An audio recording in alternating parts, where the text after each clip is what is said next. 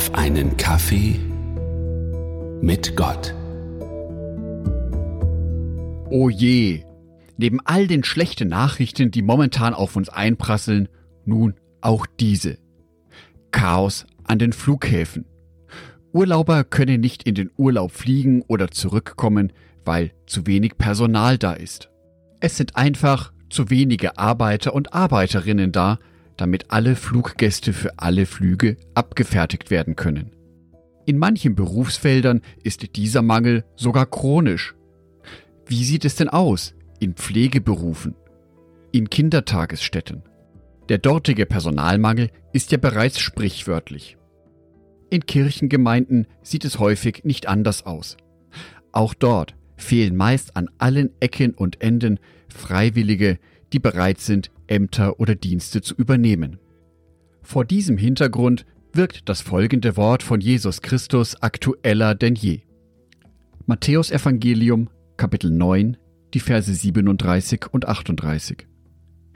Deshalb sagte er, Jesus, zu seinen Jüngern, Die Ernte ist groß, aber es sind nicht genügend Arbeiter da.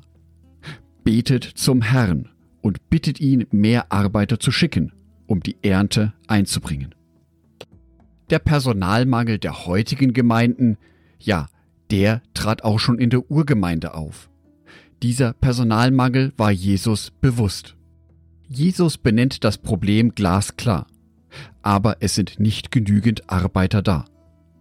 Dies ist umso frustrierender, weil Jesus auch ganz genau beschreibt, wie groß die Aufgabe ist, wie gut die Voraussetzungen überhaupt sind. Jesu Aussage beginnt mit den Worten Die Ernte ist groß. Jesus hat bereits zu Lebzeiten mit eigenen Augen gesehen, wie viele Menschen Sehnsucht haben nach seiner heilenden Botschaft. Er hat mit eigenen Augen gesehen, wie groß die Not in dieser Welt ist und wie wichtig es ist, dass seine Botschaft an möglichst viele Menschen verteilt wird.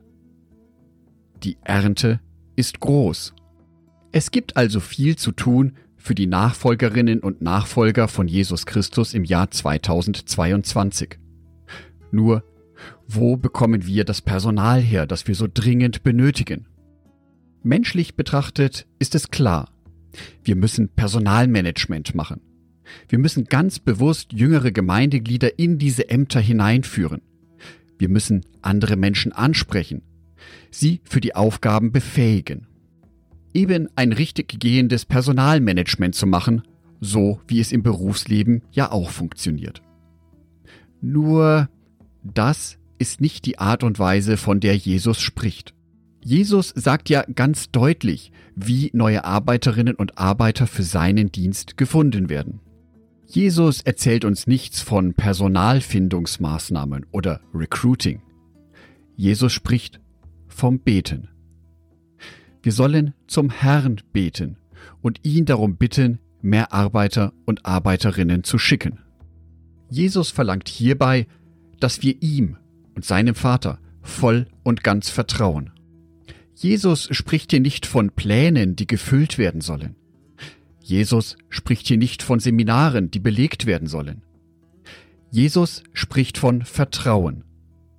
Dass wir die wir die viele Arbeit sehen, unser Vertrauen auf ihn legen, damit er die Arbeiter und Arbeiterinnen schicken kann. Soweit, so gut. Aber zeigt die Erfahrung nicht in den meisten Kirchengemeinden, dass um genau diese Menschen gebetet wird und dann nichts passiert?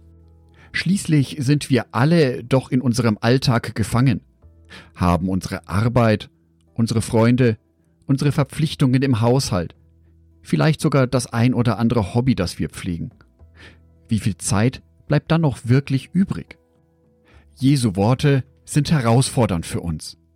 Zum einen mal, weil ich mich selber hinterfrage, mache ich bereits genug oder kann ich vielleicht doch noch einen Menschen anrufen oder eine auferbauende Nachricht schicken?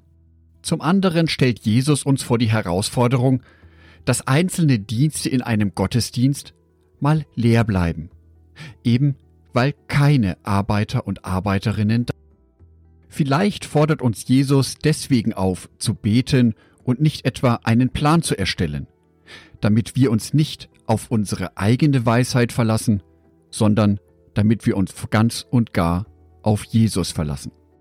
Ich wünsche dir eine feste Verbindung zu Gott im Gebet. Ich wünsche dir, dass du erkennst, was sein Wille für dich ist, in welchem Dienst du am besten für ihn tätig bist. Wer weiß, vielleicht ist ja ein neuer Dienst dabei, einer, an den du jetzt noch gar nicht denkst, aber den Gott für dich vorgesehen hat. Und für diesen Schritt wünsche ich dir Offenheit und Mut. Angedacht von Jörg Martin Donat.